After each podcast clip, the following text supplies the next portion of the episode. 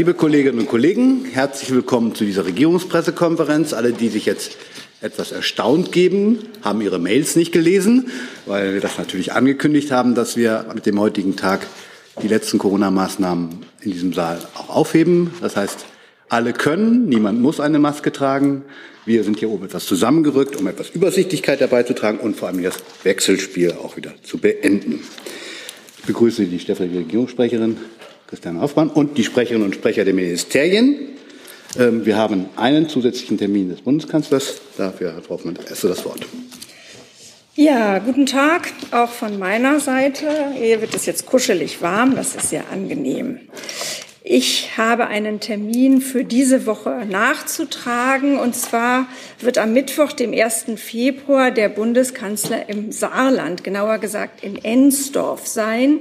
Er wird dort unter anderem gemeinsam mit Bundeswirtschaftsminister Habeck und der saarländischen Ministerpräsidentin Rehlinger an einer Informationsveranstaltung zu einem Industrieprojekt im Bereich Mikroelektronik teilnehmen auf dem Gelände des stillgelegten Kohlekraftwerks Ensdorf. Der Termin ist presseöffentlich. Vielen Dank. Dann fangen wir gleich mit diesem Termin an. Gibt es dazu Fragen? Das sehe ich nicht. Dann hat die erste Frage ansonsten Frau Böse. Bitte schön. Dankeschön. Frau Hoffmann, ähm, einige westliche Länder, Partner von Deutschland, fangen jetzt an oder denken zumindest laut darüber nach, ob sie der Ukraine mit Kampfjets ähm, zur Seite stehen wollen. Wir haben ja keine eigenen und haben anders als bei den Panzern auch keine Möglichkeit, da ähm, unser Veto einzulegen. Hat die Bundesregierung denn irgendeine andere, eine politische Möglichkeit, da mitzureden, eine diplomatische, vielleicht auch Frau Sasse, aber in erster Linie Frau Hoffmann. Wollen wir das überhaupt und wie ist unsere Haltung dazu? Ja, der Bundeskanzler hat sich dazu ja in der vergangenen Woche im Bundestag geäußert und hat sich auch gestern, meine ich, ja gestern in, bei seiner Südamerika-Reise auch zu dem Thema eingelassen und hat im Wesentlichen gesagt, dazu ist alles gesagt, dass es nicht um Kampfflugzeuge geht, hat er sehr früh klargestellt. Also er sagt, das habe ich sehr früh klargestellt. Das ist die Position und dabei bleibt es auch. Zusatz? Ähm, wie nicht anders zu erwarten, kam ja sehr, sehr schnell. Ich glaube, es waren Minuten nach der Entscheidung, dass Deutschland sich mit Panzern ähm, oder dass Deutschland Panzer schickt aus der Ukraine vom ehemaligen Botschafter Melnik, aber auch anderen, die ähm, deutliche Aufforderung. Gibt es ein Szenario, unter dem sie sich vorstellen kann, dass diese Meinung, diese Haltung sich ändert? Also der Bundeskanzler hat ja gesagt, er warnt in diesem Zusammenhang vor einem Überbietungswettbewerb. Das ist jetzt die falsche Debatte zu diesem Zeitpunkt. Herr Rinke zu dem Thema. Ja, Frau Hoffmann, direkt da anschließend. Es gibt ja noch weitere Forderungen, nicht nur die nach Kampfjets, sondern auch nach U-Booten, äh, Mittelstreckenraketen, ähm, Kriegsmarine, äh, also Schiffen. Äh, ist diese Debatte ebenfalls im Moment nicht opportun oder würden Sie sagen, dass die Bundesregierung da offener sein könnte?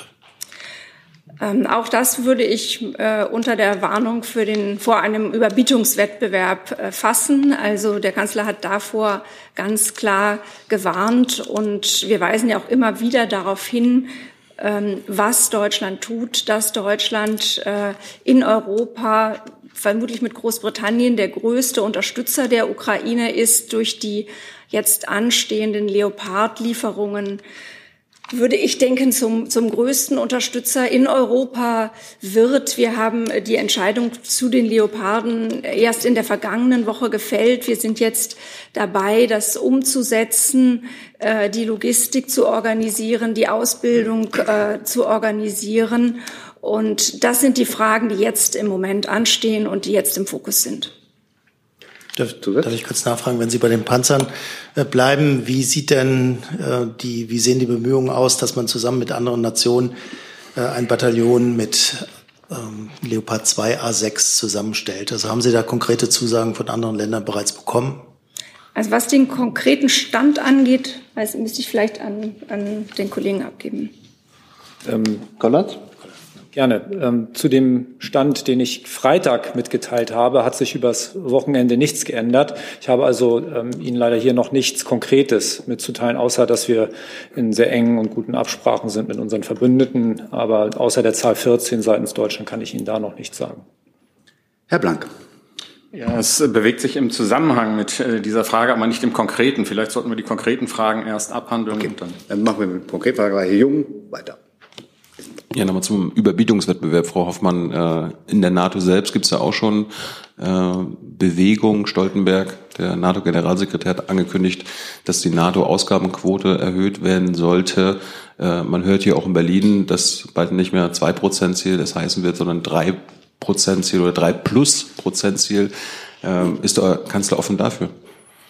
Das ist ja jetzt eine ganz anderes Thema ja. als das Thema der Waffenlieferungen an die Ukraine. Das ja. würde ich sagen, das ist doch, das sind äh, durchaus zwei sehr unterschiedliche Themen, wie wir die Bundeswehr ausrüsten und was wir ausgeben, um die Bundeswehr auszurüsten und äh, die aktuellen Diskussionen darüber, was wir an die Ukraine zur Unterstützung liefern. Aber äh, zur Bundeswehr kann ich sagen, das will ich auch gerne beantworten, dass ja ein Sondervermögen in Höhe von 100 Milliarden Euro verabschiedet worden ist, um die, Bundeswehr, um die Bundeswehr in dieser Zeitenwende äh, wie der Kanzler das genannt hat, äh, angemessen entsprechend auszurüsten, wie das nötig ist nach vielen Jahren des Sparens. Und die Bundesregierung geht davon aus, dass dadurch bald auch das Zwei-Prozent-Ziel erreicht werden wird. Und das ist das, was jetzt angestrebt ist. Ja, mein Hintergrund ist, wenn man Rüstung an befreundete Staaten wie die Ukraine äh, gibt, dann muss die auch ersetzt werden. Also gerade aus Beständen aus der Bundeswehr. Darum hat das schon miteinander zu tun. Und äh, wie gesagt, es geht hier um das 3%-Ziel oder 3-Plus-Prozent-Ziel. Ähm, wir schaffen noch nicht mal das 2%-Ziel zu erreichen. Ist der Kanzler offen für eine erneute NATO-Ausgabenerhöhung? Genauso, Herr Kollatz, gleiche Frage an den Verteidigungsminister. Wie gesagt, wir haben ja eine sehr starke Ausgabenerhöhung für die Bundeswehr beschlossen und das ist das, was jetzt umgesetzt wird. Und da geht es um die Ausrüstung der Bundeswehr.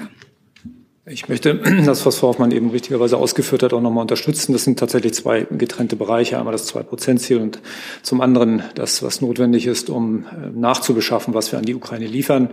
Hier hat sich die Regierung ja eine ähm, Ertüchtigungsinitiative ähm, oder sich auf eine Ertüchtigungsinitiative geeinigt, die aus einem separaten Haushalt bezahlt wird. Und insofern ist das auch haushaltsseitig ähm, getrennt zu betrachten. Ich kann aber nochmal unterstützen oder wiederholen und darauf hinweisen, was der Minister selbst ja in einem der letzten Interviews gesagt hat, ähm, dass er davon ausgeht, dass ähm, wir definitiv ähm, auf die zwei Prozent mindestens kommen müssen im regulären Haushalt und auch das Sondervermögen am Ende nicht ausreichen wird, um den, das, den Gesamtbedarf der Bundeswehr an Investitionen äh, zu decken, die im Rahmen des Staus, der in den letzten 20, 30 Jahren entstanden ist, dann notwendig sind. Also im Gesamtpaket, glaube ich, kommen wir zu dieser Äußerung hin. Die NATO denkt neu über das zwei Prozent Ziel nach. Da geht es dann eher in Richtung, ähm, dass die zwei Prozent nicht mehr Oberziel sind, sondern eine Basis für alle. Und ich glaube, das ist das, wo ähm, wir ähm, jetzt hinschauen können. Hey Leute, kurzer Hinweis. Wir stellen ja alles, was wir produzieren, kostenlos ins Netz. Ohne Kommerz. Wir können das nur, weil ihr unsere finanziellen Supporter seid. Das funktioniert seit Jahren und so soll es bleiben. Jeder Euro zählt, per Überweisung oder PayPal. Schaut einfach in die Podcast-Beschreibung und jetzt geht's weiter. Herr Jessen. Ich habe eine Lernfrage an Herrn Kollatz. Ähm, Christoph Heusgen, der Chef der Münchner Sicherheitskonferenz und immerhin ehemaliger außenpolitisch, außenpolitischer Chefberater einer früheren Kanzlerin, hat nun gesagt, er halte die Lieferung von Kampfjets für geeignete und sinnvolle Maßnahmen und meinte, dafür kämen sowohl US-amerikanische F-16 oder aber ähm, Flugzeuge aus sowjetischer Produktion, die noch im Besitz der Bundeswehr seien, in Frage. Können Sie äh, uns sagen, wie viele solcher Maschinen äh, aus äh, russischer oder sowjetischer Produktion ähm, in Deutschland noch vorhanden sind? Akut oder aktuell im Bestand befinden sich null Maschinen im Bestand der Bundeswehr. Vielleicht meinte Reusgen auch das, was wir ja schon häufiger besprochen haben, die Zustimmung Deutschlands für Material, das sich im Ausland befindet und eine Endverbleibsklausel unterliegt. Ähm, äh, aber da möchte ich ihn nicht auslegen. Jedenfalls für die Bundeswehr und auch der Minister hat sich da eindeutig geäußert, ähm, ist das alles im Moment nicht in Betracht zu ziehen. Es gibt kein ehemaliges äh, Warschauer Paktgerät, was sich dort noch in der Bundeswehr befindet. Ja, danke für die Klarstellung. Das, das der Wortlaut von Herrn Heusgen, äh, so wie er vermeldet wurde, sagte in der Tat äh, im Besitz äh, der Bundeswehr. Aber die gibt es nicht. Nein. Danke. Herr Rieke.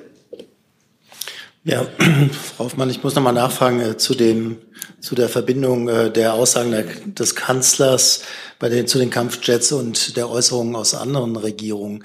Also er hat ja immer sehr viel Wert darauf gelegt, dass es eine transatlantische Abstimmung geben muss äh, und dass man sehr eng mit den Partnern ist. Aber was passiert eigentlich, wenn die Partner jetzt zu dem Schluss kommen, dass man Kampfpanzer liefert? Äh, es ist ja auffallend, dass viele andere deutsche Politiker das gar nicht ausschließen. Die sagen auch, dass die Debatte im Moment vielleicht nicht geführt wird, prioritär, aber dass sie nicht ausschließen, dass Kampfjets geliefert werden, indem ich den Kanzler so verstanden habe, äh, dass keine Kampfjets geliefert werden sollen. Also bleibt es bei diesem transatlantischen Gleichklang, selbst wenn andere Partner wie die USA sich durchringen, jetzt auch diese Kampfjets zu liefern. Ja, das ist jetzt zu diesem Zeitpunkt eine sehr hypothetische Frage. Deshalb würde ich das jetzt nicht äh, beantworten wollen. Aber natürlich ist es so, dass wir in allen diesen Fragen in enger Abstimmung mit unseren Partnern sind. Und äh, dabei bleibt es auch genauso wie bei den anderen Prinzipien, nämlich dass wir äh, dass, äh, dass wir auf jeden Fall vermeiden wollen, dass äh, die NATO oder Deutschland Kriegspartei wird in diesem Angriffskrieg Russlands und natürlich, ähm, dass wir die Ukraine weiterhin sehr tatkräftig unterstützen. Genau, wenn ich nachfragen darf, es stimmt, es war ein bisschen hypothetisch, aber mir ging es darum, ob das Prinzip des Gleichklangs bleibt. Also wenn das bisher als oberstes Prinzip gegolten hat, und es gilt auch künftig, ähm, kann man sich ja ausrechnen, wie dann künftige Entscheidungen aussehen werden. Das Prinzip ist, dass wir uns eng abstimmen und dabei bleibt es. So, Herr Blank, wollen Sie es nochmal versuchen? Sie haben jetzt, äh, jetzt haben wir schon ein bisschen geweitet, jetzt kommen Sie noch weiter und weiter. Frau Hoffmann, äh, wer bestimmt die Außenpolitik der Bundesregierung, das Kanzleramt oder das Auswärtige Amt? Wir arbeiten in der ähm, Bundesregierung eng und vertrauensvoll zusammen und Sie wissen ja, dass es eine Richtlinienkompetenz des Kanzlers gibt, aber äh, an die muss in diesem Zusammenhang im Grunde gar nicht erinnert werden, weil die Außenpolitik in enger Abstimmung von Kanzleramt, Auswärtigen Amt und möglicherweise auch noch anderen beteiligten Ministerien erfolgt. Es hat natürlich einen Hintergrund, die Frage, nämlich die Schlagzeile der Bildzeitung, dass es brodelt zwischen dem äh, Kanzleramt und dem Auswärtigen Amt. Ähm, vielleicht an Sie beide, Sie sitzen ja so einträchtig nebeneinander. Ähm, wie würden Sie das Verhältnis denn jeweils beschreiben zwischen Kanzleramt und Auswärtigen Amt und Auswärtigen Amt und Kanzleramt derzeit? Also da kann ich eigentlich nur das wiederholen, was ich eben gesagt habe oder vielleicht noch mal etwas personalisieren. Der Bundeskanzler arbeitet mit allen seinen Ministerinnen und Ministern eng und vertrauensvoll zusammen. Also und, eine, und eine Berichterstattung der Presse in, in diesem Zusammenhang äh, kommentiere ich nicht. Das hört sich ja nicht nach sehr viel Gefühl an. Soll ich jetzt von Liebe sprechen? Nein. Frau Sasse? Ich kann auch nur für die Außenministerin anknüpfen an das, was Frau Hoffmann gerade gesagt hat, ähm, nochmal betonen, dass sie die Zusammenarbeit mit dem Kanzler als gut und kollegial empfindet. Herr Rinke, wollen Sie es nochmal sagen? Ja, nur ganz konkrete Nachfrage. Es gab ja auch Berichterstattung über die nationale Sicherheitsstrategie, auch in diesem Umfeld von äh, vermeintlichen oder tatsächlichen Spannungen. Können Sie uns da nochmal einen Zeitplan bitte nennen, bis wann die nationale Sicherheitsstrategie jetzt fertig sein soll? Es hieß nicht mehr vor der Münchner Sicherheitskonferenz. Ich verstehe da Ihr Interesse, Herr Rinke. Ähm, Regierungssprecher Seibert, äh, Regierungssprecher Hebestreit, jetzt sage ich das auch schon. Äh, Herr Hebestreit hat sich ja in einer der vergangenen Regierungspressekonferenzen ähm, äh, auch äh, zu dem Zeitplan geäußert. Äh, insofern verweise ich da auf seine äh, Äußerungen, möchte allerdings nicht zu ähm, weiteren Spekulationen hier einladen, was den Zeitplan angeht. Sie wissen, äh, und das haben wir an dieser Stelle schon öfter betont, dass die, ähm, äh, die Zusammenarbeit mit den Ressorts läuft, was die Erarbeitung dieser nationalen Sicherheitsstrategie angeht. Und äh, diese Zusammenarbeit mit den Ressorts läuft äh, auch aktuell noch und läuft weiter. Wenn ich nachfragen darf, wer hat die Federführung? Mittlerweile das Kanzleramt oder das Auswärtige Amt? Es ist ganz klar im Koalitionsvertrag geregelt, dass die Bundesregierung eine nationale Sicherheitsstrategie äh, erarbeitet und die äh, wird erarbeitet von allen Ressorts gemeinsam unter Federführung des Auswärtigen Amtes. So, jetzt sind wir bei den großen Linien der Außenpolitik. Herr Jessen dazu. Ja, doch noch eine Lernfrage, Frau Hoffmann. Konnte eigentlich inzwischen eruiert werden, ob der Kanzler in Bezug auf andere Politiker von Koalitionsparteien jemals von Bellizisten gesprochen hat? Da bin ich jetzt überfordert und überfragt mit, äh, mit dieser Frage. Was der, was der, Kanzler öffentlich äußert, ist ja äh, nach, nachzulesen und zu recherchieren und alles andere ist vertraulich und dazu muss ich mich nicht äußern. Ja, aber wenn, wenn in öffentlichen äh, Berichten, die Sie ja auch kennen, äh, zitiert wird, äh, der Kanzler habe äh, gesagt, diese Bellizisten, dann ist das ja sozusagen öffentlich in der Welt. Deswegen interessiert mich, hat er das mal gesagt oder nicht?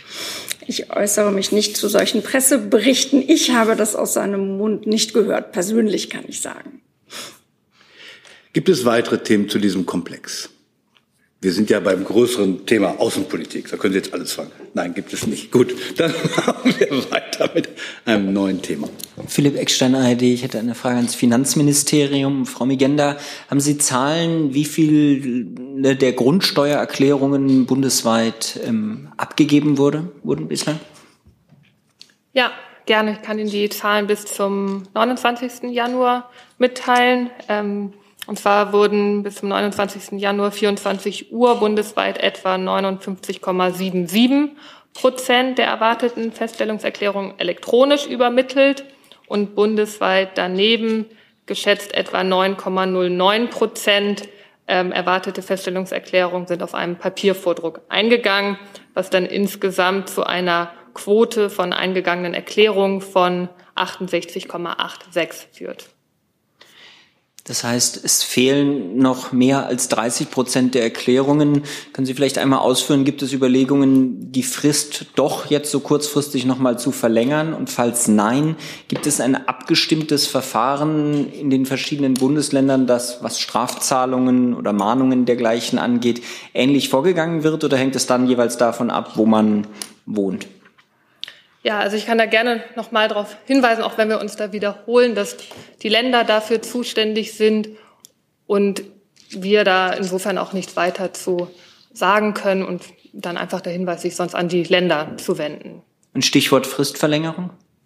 Wie gesagt, auch die Frist wurde im Ermessen der Länder gesetzt. Deswegen auch in Sachen Fristverlängerung würde ich Sie an die Länder verweisen. Die letzte Verlängerung hat aber Herr Lindner verkündet, wenn ich mich richtig erinnere. Deswegen frage ich auch Sie. Das ist richtig. Ähm, er hatte sich dazu geäußert und eine Verlängerung begrüßt, aber auch die Länder hatten dann die Frist tatsächlich verlängert. Herr Rinke. Ja, kurze Nachfrage auch zu der Fristverlängerung. Wenn die Bundesregierung selber ihre Grundsteuererklärung quasi nicht abgegeben hat und einige Länder das auch nicht fristgerecht tun, ist die Frage nach der Fristverlängerung ja berechtigt. Es könnte ja zum Beispiel eine Empfehlung des Bundes geben, wenn der Staat selber nicht seinen Aufgaben nachkommt, dass dann vielleicht auch die Bürger nicht rechtzeitig äh, ihren Aufgaben nachkommen müssen. Deswegen nochmal die Frage, gibt es von Ihnen eine Empfehlung an die Länder, dass man die Frist verlängert? Also ich kann da jetzt gerade nichts weiteres noch ergänzen, was über das hinausgeht, was ich schon gesagt habe. Aber sonst auch noch mal der Hinweis, da hatte sich ja auch mein Kollege hierzu mal, äh, länger mal geäußert bei den, ähm, bei den Grundsteuererklärungen, die von der BIMA abgegeben werden müssen, ist natürlich auch zu berücksichtigen, dass es sich da um sehr besondere und komplexe ähm, ja, Grundstücke handelt ähm, und ist natürlich, das hat er ja auch schon erwähnt, ähm, liegt natürlich in jedem Steuerpflichtigen, der kann eine Fristverlängerung dann auch beim, ähm, beim Finanzamt selber beantragen. Gibt es weitere Fragen zum Thema Grundsteuer? Das sehe ich nicht. An Herr Jessen. Nee, es ist ein Thema, äh, es wäre eine Frage ans Finanzministerium, okay. aber nicht. Wir, wir, wir ja. gerade das, das Thema, gibt es noch Fragen zum Thema Grundsteuer und Fristverlängerung und ähnliches? Das sehe ich nicht, da sind Sie mit einem neuen Thema dran, Herr Jessen. Auch wenn Dankeschön. Ähm, dem Bundesfinanzminister wurde heute vom Finanzgerichtshof äh, ein Urteil beschert, ähm, das dem Bundeshaushalt weitere Einnahmen sichert, nämlich äh, über die Zulässigkeit des Soli. Auf der anderen Seite wollte der Finanzminister selber ja eigentlich den Soli nicht weiter erheben. Ähm, er hat die Kläger unterstützt. Wie positionieren Sie sich jetzt dann? Ist der Bundesfinanzminister unzufrieden damit, dass es äh, Einnahmen in zweistelliger Milliardenhöhe pro Jahr, glaube ich, für den Bundeshaushalt gibt? Ja, danke. Ich würde jetzt meine Antwort mal auf das Urteil des Bundesfinanzhofes beschränken wollen. Ähm, wir nehmen das Urteil natürlich zur Kenntnis. Die politischen und ökonomischen Bewertungen des Solidaritätszuschlags innerhalb der Bundesregierung sollten bekannt sein. Ähm, und auch die Position des Bundesfinanzministers, der unabhängig von der rechtlichen Bewertung immer wieder deutlich gemacht hat, dass er eine vollständige Abschaffung des Solidaritätszuschlages für wünschenswert hält. Ja, also dennoch, mich interessiert dann auch schon die Reaktion des Bundesfinanzministers, denn es ist ja kurios, ähm, dass man verliert, weil ein Prozess gewonnen wurde. Ich habe da jetzt nichts weiter zu ergänzen. Herr Jung. Frau Hoffmann, wie, wie schätzt das denn der ehemalige Finanzminister und jetzige Kanzler ein, dass der Soli weiter rechtmäßig ist? Äh, der Finanzminister wollte ja verlieren, hat jetzt gewonnen. Äh, ist wenigstens der Kanzler froh, dass das Urteil so ausgegangen ist? Ich habe in Wahrheit ähm, äh, nicht mit ihm da, darüber gesprochen. Wir haben zuletzt heute Nacht gesprochen, weil ja äh, da eine gewisse Zeitverschiebung auch ist, äh, was Südamerika angeht. Aber ich kann im Grunde der, dem, was die Kollegin gesagt hat, wenig hinzufügen. Es ist ja bekannt, dass es in der Bundesregierung unterschiedliche Positionen zum Soli gab. Und nun würde ich davon ausgehen, dass der Kanzler froh ist, dass das jetzt äh, geklärt ist. Herr Rinke. Nochmal eine Frage ans Finanzministerium dazu. Theoretisch gibt es ja jetzt auch noch die Möglichkeit, dass man den Verfassungs, äh, also Bundesverfassungsgericht anruft. Äh, würde Ihr Minister diesen Weg gehen? Also das sind genau erste Überlegungen, einzelne Berichterstattungen, die ich jetzt hier nicht kommentieren kann. Aber die Überlegungen gibt es bei Ihnen? Ich habe nicht gesagt, dass es Überlegungen gibt. Ich habe nur gesagt, dass einzelne Berichterstattungen und Möglichkeiten, ob noch ein, das Bundesverfassungsgericht angerufen wird, kann ich jetzt hier nicht kommentieren und wäre spekulativ jetzt an dieser Stelle. Weitere Fragen zum Soli-Urteil des Bundesfinanzhofes sehe ich nicht. Dann hat der Junge ein neues Thema. Ja, es geht ans ähm, Auswärtige Amt, äh, Thema Iran. Da gab es am Samstag einen äh, nach US-Angaben israelischen Drohnenangriff auf eine Militäranlage im Iran. Was weiß die Bundesregierung darüber? Ja, Herr Jung, wir kennen natürlich ähm, die Berichterstattung äh, zu diesen äh, Vorfällen. Ich muss Ihnen, und haben Sie zur Kenntnis genommen, ich muss Ihnen allerdings sagen, dass wir ähm, keine eigenen Erkenntnisse dazu haben, was äh, vor Ort passiert ist.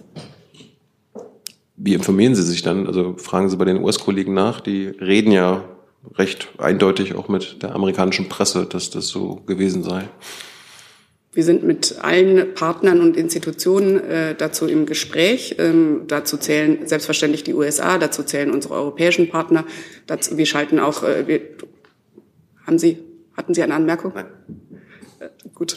Dann, ähm, wir haben natürlich auch unsere Kollegen vor Ort an der Botschaft in, äh, in Teheran, die sich mit der Situation beschäftigen, die da auch nachhören, ähm, wie die iranische Regierung selber oder was die iranische Regierung selber zu diesen Vorfällen mitteilt. Und alle diese, ähm, diese Quellen ziehen wir zu Rate.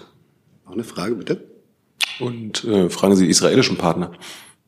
Wie gesagt, wir stehen mit allen Partnern zu diesen Ereignissen im Gespräch. Und Sie wissen auch, dass Israel sich als äh, relevanten Partner mit Blick auf Iran ansieht. Herr Rinke dazu? Frau Sasse begrüßt die Bundesregierung und das Auswärtige Amt denn diese Drohnenangriffe, denn äh, sie stehen ja möglicherweise auch im Zusammenhang mit Drohnenlieferungen ähm, an Russland im Krieg gegen die Ukraine. Da kann ich an dieser Stelle keine Stellungnahme für das Auswärtige Amt oder die Bundesregierung abgeben. Nein, wir kommentieren das nicht. Gibt es weitere Fragen zu diesem Komplex Drohnenangriff im Iran? Das sehe ich nicht. Andere Fragen? Herr Eckstein, fangen Sie, äh, fangen, wir fangen mal, Herr Eckstein, Sie hatte, fangen wir die Fragen der Kollegen. Das ist sozusagen gerecht, dass Sie. Ja, Gabriel Rinaldi von Politico. Eine Frage an Frau Hoffmann und oder Herrn Haufe. Die Niederlande und Japan wollen Berichten zufolge gemeinsam mit den USA Chinas Zugang zu Technologie für die Produktion moderner Computerchips beschränken. War die Bundesregierung bei den Gesprächen dabei und falls nicht, warum nicht? Dazu habe ich keine Erkenntnisse. Ich weiß nicht, wie das beim Das, so, Sie sitzen auf der anderen Seite jetzt. Ja, wir müssen uns noch ein bisschen umgewöhnen, was die, was die Sitzordnung angeht, aber das. Genau. Hallo, Herr Haufe. genau. Ja, Sie sprechen jetzt ja eine Initiative an äh, der USA, der Niederlande und Japans. Die kann ich natürlich äh, hier nicht kommentieren. Das ist äh, eine Angelegenheit dieser Länder. Ich kann ganz allgemein noch mal sagen, dass die Halbleiterfertigung natürlich eine Schlüsseltechnologie ist und speziell in diesem Fall geht es ja um Chips, die ja eben auch als militärischer für militärische ähm, Rüstungsgüter oder generell eben für das Militär genutzt werden können. Und deswegen ist es auch wichtig, hier genau hinzuschauen. Und weil es eben auch ein Produkt ist, das eben sowohl zivil als auch militärisch genutzt äh, werden kann, gilt ja die ähm, Dual-Use-Verordnung, die europäische Dual-Use-Verordnung, genau für diesen Produktkreis. Und hier besteht eine Exportkontrolle für alle solche Güter besteht eine Exportkontrolle. Diese sind genehmigungspflichtig. Und äh, ohne Genehmigung erfolgt also auch keine Ausfuhr. Ich mhm. würde noch zur Einordnung auch noch sagen wollen, dass Sie sprechen jetzt ja hier ein, äh, ein Unternehmen in den Niederlanden an. Dieses Unternehmen ist auch das einzige in Europa, das eben genau diese ähm, Form von Chips herstellt. Das heißt, es ist auch eben ganz speziell ein, eine Angelegenheit der Niederländer. Nachfrage, das heißt, Sie waren bei den Gesprächen nicht dabei?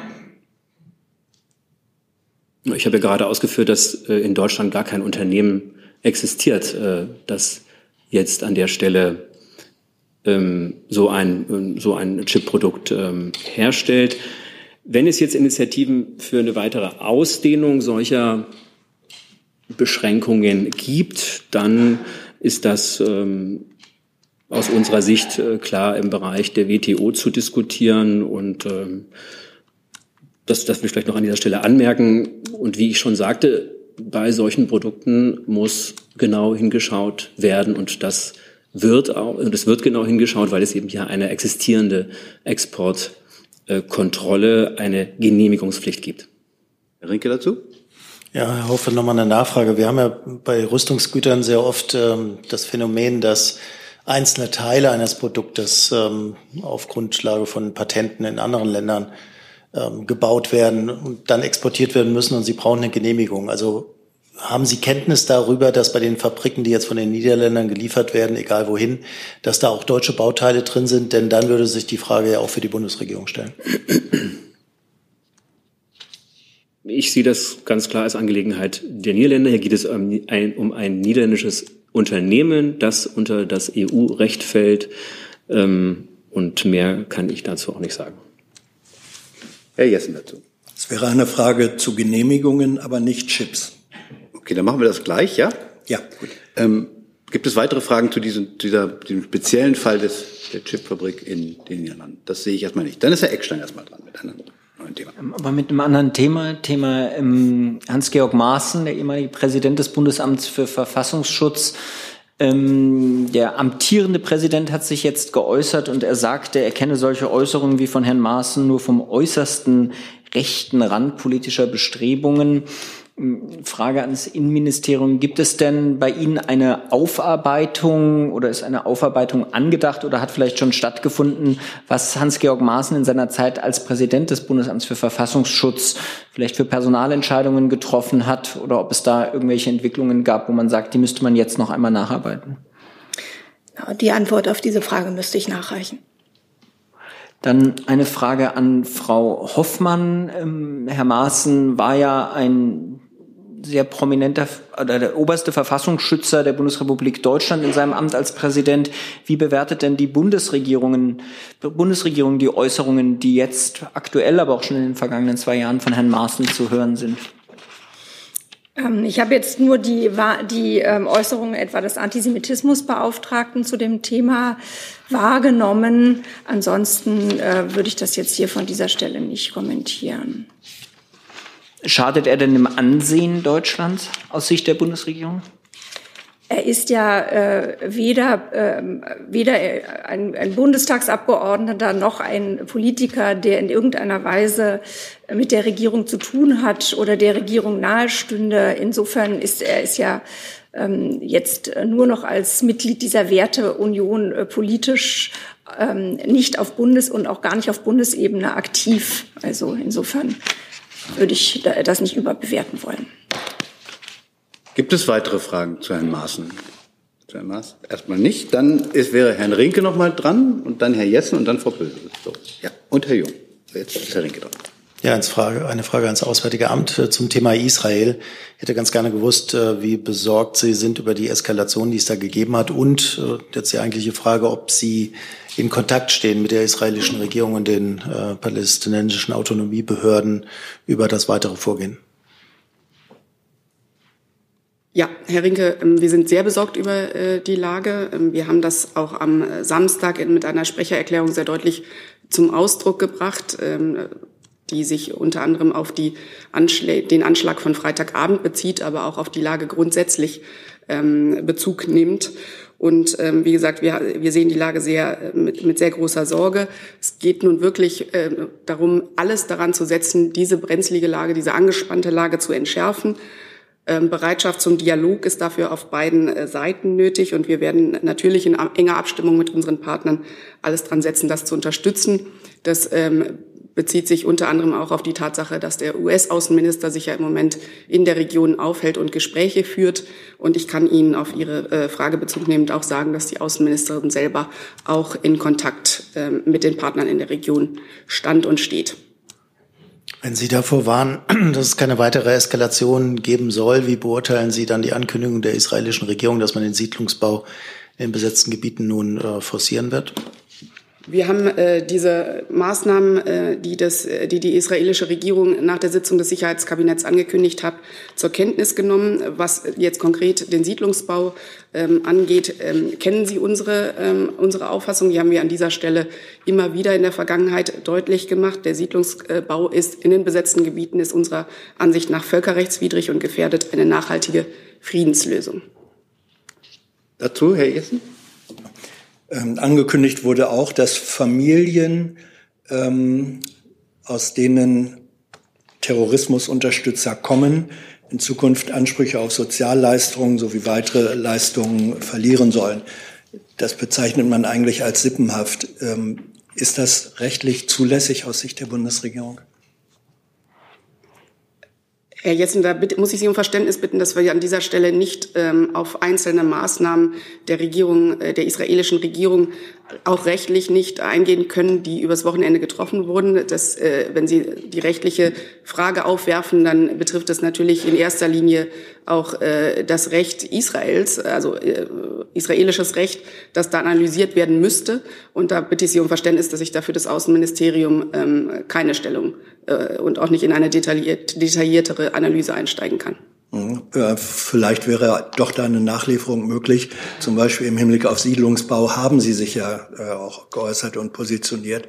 Und es geht ja hier im Zweifelsfall auch um, um Menschenrechte, die verletzt werden. Ich glaube, ich habe in meinem Satz vorher deutlich gemacht, äh, dass wir äh, den Siedlungsbau aus völkerrechtlicher Sicht für rechtswidrig halten.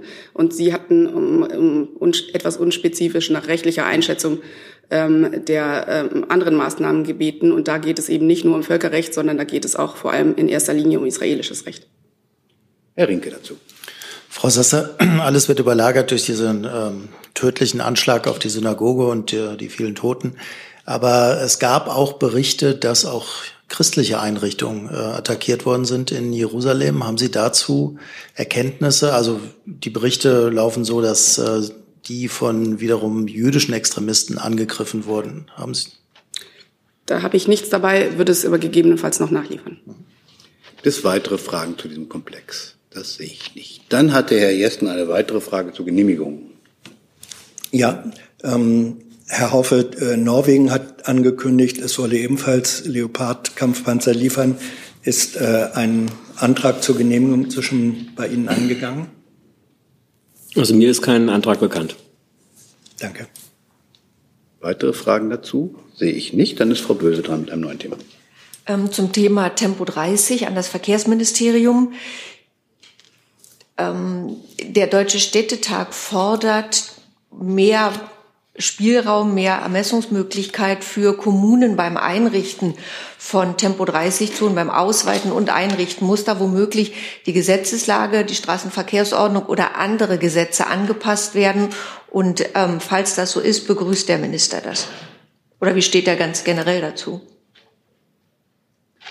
Ja, lassen Sie mich am besten beginnen mit einer Einschätzung der aktuellen Gesetzeslage. Also es ist aktuell so geregelt, dass nicht nur bei Vorliegen einer besonderen Gefahrensituation ähm, Tempo 30 seitens der Kommunen angeordnet werden kann, sondern auch ähm, aus Gründen der Sicherheit, der Ordnung des Verkehrs oder zum Schutz vor Lärm und Abgasen ähm, speziell auch ohne Nachweis äh, vor besonders sensiblen Einrichtungen, insbesondere Kindergärten, Kindertagesstätten, Schulen, ähm, Seniorenheime, äh, Förderschulen, Krankenhäuser, ähm, alles in dieser Kategorie.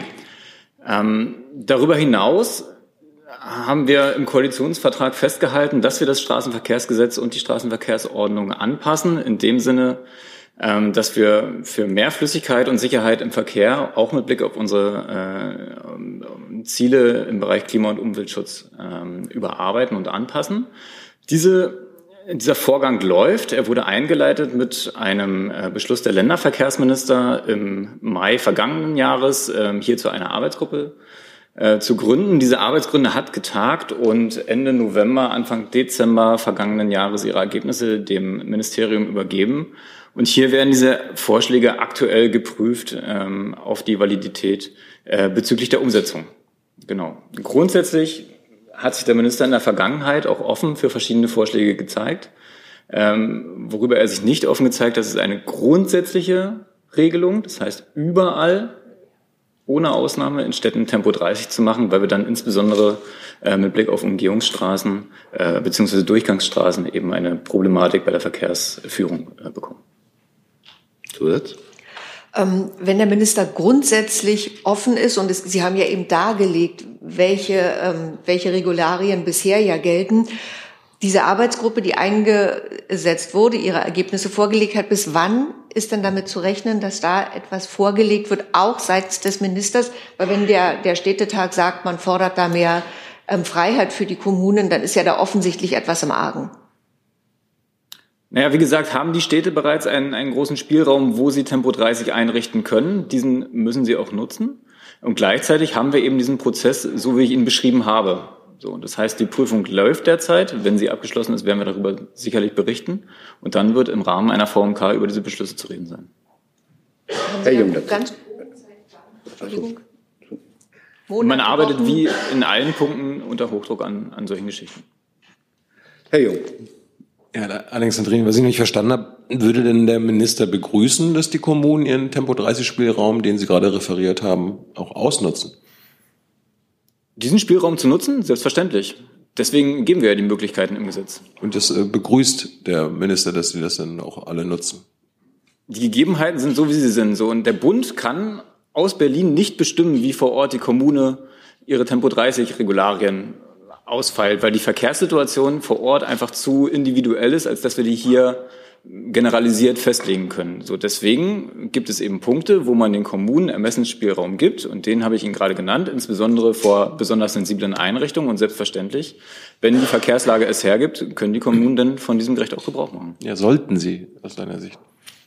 Das ist nichts, was wir aus Berlin entscheiden können, sondern wenn die Verkehrssituation vor Ort so ist, dass der der entsprechende Beauftragte für den Verkehr in dieser Kommune der Meinung ist, dass hier eine besondere Gefährdung vorliegt, dann sollte das selbstverständlich geschehen, um eben alle Verkehrsteilnehmer sicher äh, zu schützen. Herr Eckstein dazu? Eine Nachfrage. Das klingt bei Ihnen jetzt so, als wenn der Spielraum einfach nicht ausgenutzt werden würde, aber die Kommunen würden sich ja nicht an Sie richten mit der Bitte, dass sie mehr Spielraum brauchen, wenn der Spielraum nicht schon ausgenutzt wäre? Oder ist Ihre Erkenntnis, dass die Kommunen die Möglichkeiten gar nicht nutzen? Nein, dazu habe ich auch keine Einschätzung hier abgegeben. Da will ich auch direkt vorbeugen, dass jetzt hier ein Vorwurf an die Kommunen gemacht werden soll, sondern ich habe lediglich den Stand referiert, wie er momentan ist. Das ist der Spielraum, den die Kommunen haben. Und aktuell wird eben darüber ähm, diskutiert, ob und wenn ja, wie dieser Spielraum eben erweitert werden kann. So und ich habe gesagt, dass der Minister hier nicht eine Blockadehaltung an den Tag legt, sondern dass er eben äh, offen ist für Vorschläge, aber dass wir Grund, also gegen ein grundsätzliches Tempo 30 in Städten halt eben Einwände haben. Gibt es weitere Fragen zu dem Komplex? Das sehe ich nicht. Dann machen wir ganz oben rechts weiter. Gabel, Neue Berliner Redaktionsgesellschaft. Ich habe eine Frage zur Kindergrundsicherung ans Familienministerium. Da wäre jetzt einfach die Frage, sind ja das ist, Familienministerium ist leider aus äh, äh, Gesundheitsgründen nicht da, aber ah, Sie können gerne Ihre Frage stellen und wir gehen davon aus, dass das Ministerium diese Frage dann im Anschluss schriftlich mhm. beantwortet. Okay, das wäre gut. Und dann vielleicht die ähnliche Frage ans Finanzministerium. Da sind ja Eckpunkte vom Familienministerium vorgelegt worden. A, wie bewerten Sie die in finanzieller Hinsicht? Und B, welche Zeitvorstellung gibt es dann, wann äh, könnte mit einer Kabinettsvorlage zu rechnen sein? Dankeschön. Ja, also wir haben die Ideen des Familienministeriums natürlich zur Kenntnis genommen und werden unsere Position dann im Rahmen der Ressortabstimmung einbringen. Da jetzt zum zeitlichen Verlauf kann ich Ihnen jetzt aber nichts weiter mitteilen. Wollen Sie Ihre Frage an das Familienministerium auch noch mal klar formulieren? Denn die hören ja zu. Die Frage wäre einfach nach dem, nach dem zeitlichen Rahmen. Die Eckpunkte sind vorgestellt worden. Wann ist mit einer Kabinettsvorlage zu rechnen? Okay, dann hoffen wir, dass das schriftlich beantwortet wird. Und dann Gibt es weitere Fragen zu dem Komplex? Hi, Tyler hier, Producer von Jung und Naiv. Ohne euch gibt's uns nicht. Jeder Euro zählt und ab 20 landet ihr als Produzenten im Abspann auf YouTube. Weiter geht's. Hat Herr Jung noch eine Frage? Steht auf meinem Zettel. Ja, es geht ans Auswärtige Amt gegebenenfalls an Frau Hoffmann, weil der Kanzler ja auch gerade vor Ort ist. Es geht um die, äh, das Thema Colonia Dignidad und die ähm, Absprache, dass es jetzt eine Gedenkstätte geben soll, Frau Hoffmann. Ähm, das ist ja die aktuelle Neuigkeit, aber im Hintergrund passiert ja einiges. Ähm, Frau Sasse, können Sie uns mal aus Sicht des Auswärtigen Amtes erklären, warum deutsche und chilenis, chilenische Wissenschaftler, die auf Beschluss des Bundestages die Errichtung einer Gedenkstätte voranbringen sollten, äh, von ihren Aufgaben entbunden wurden vor ein paar Wochen? Ich würde Frau Hoffmann erst das Wort geben, weil der Kanzler ja nun gerade erst gerade in, in der Region ist und auch Chile bereist. Oder dazu, dazu hatte ich ja keine Frage. Ich kann aber gerne sagen, nee, dass ich, ähm, ich würde gerne, ich würde gerne sagen, da Sie das Thema angesprochen haben, dass das natürlich auch Thema äh, bei den Gesprächen des Kanzlers in Chile war und er ja auch sich da geäußert hat und gesagt hat, äh, dass er diese Bestrebungen und Pläne der chilenischen Regierung sehr unterstützt und natürlich auch die, die Sensibilität und Schwierigkeit dieses ganzen Themas sehr wahrnimmt. Und zu der konkreten Frage gebe ich an Frau Sasse. Ich kann da nichts Konkretes hinzufügen. Bitte um Entschuldigung. Aber warum nicht? Sie hatten sich ja quasi schon bestätigend geäußert, äh, auch gegenüber dem Ministerpräsidenten aus Thüringen, der das ja auch voranbringt. Äh, Sie wissen davon nichts oder äh, wie, wie soll ich das verstehen? Und ich kann Ihnen da gerne eine aktuellere Position zu nachliefern. Ich spätestens am Mittwoch, wenn nicht noch heute im Laufe des Tages. Frau Hoffmann, ist denn klar, wo diese Gedenkstätte ähm, errichtet werden soll? Also soll das auf diesem, ähm, auf diesem Sektengelände passieren? Weil da ist ja aktuell so ein Hotel noch. Das weiß ich äh, nicht, wo genau, also ob es dazu eine Entscheidung gibt, aber wenn es diese Entscheidung gibt, liefern wir das nach. Herr Jessen dazu? Ähm, ja, Frau Sasse, vielleicht waren Sie auch dabei bei der Veranstaltung, als der Film über Colonia Dignidad, ich glaube 2016 im Weltsaal des Auswärtigen Amtes gezeigt wurde, äh, auch mit Opfern, die das alles überlebt haben. Ähm, der, der, damalige Außenminister Frank-Walter Steinmeier ähm, hat gesagt, das sei ähm, eine Verpflichtung für Deutschland, für die deutsche Aus, äh, Außenpolitik, ähm, dafür zu sorgen, dass das aufgearbeitet wird, ähm, dass man auch über Fehler der Vergangenheit Transparenz herstellt. Wenn jetzt Menschen, die diese Aufarbeitung machen wollen, auf Wunsch der chilenischen Regierung äh, abgezogen wird, ist das nicht dann doch im Widerspruch zu dem, was äh, Herr Steinmeier damals sagte? Also Herr Jessen, ich kenne selbstverständlich die Veranstaltung, von der Sie sprechen. Ich kenne auch die Äußerungen des ehemaligen Außenministers. Ich kann Ihnen sagen, dass die Bundesregierung sich äh, dieser, dieser Aufarbeitung weiterhin vollumfänglich auch verpflichtet fühlt. Was den konkreten Vorfall angeht, habe ich ja Herrn Jung äh, soeben eine Nachlieferung zugesagt, die wir auch äh, gerne einreichen werden. Danke. Herr Jung noch mal dazu? Könnten Sie kurz was zum Erkenntnisstand im Auswärtigen Amt selbst sagen? Also seit wann ähm, das Außenamt über die Vorgänge in der Kolonia informiert war? Ich würde das gerne in den Gesamtzusammenhang unserer Nachlieferung setzen, Herr Jung. Darf ich dann trotzdem eine konkrete Frage stellen? Zu Colonia Dignidad insgesamt haben wir uns, das wissen Sie, in den vergangenen Jahren immer wieder geäußert. Und Sie wissen, das habe ich gerade an dieser Stelle auch nochmal deutlich gemacht, dass wir uns dieser Aufarbeitung als Bundesregierung verpflichtet fühlen, vollumfänglich. Aber für die Nachreichung dann erkennt dieses Auswärtige Amt an, dass Sie bereits 1967 über die Vorgänge in der Kolonia informiert waren. Gut, die Frage nimmt das Auswärtige Amt dann mit. Gibt es weitere Fragen zu dem Komplex? Das sehe ich nicht. Gibt es andere Fragen? Andere Themen? Sehe ich auch nicht. Dann bedanke ich mich für heute und freue mich, Sie am Mittwoch wiederzusehen.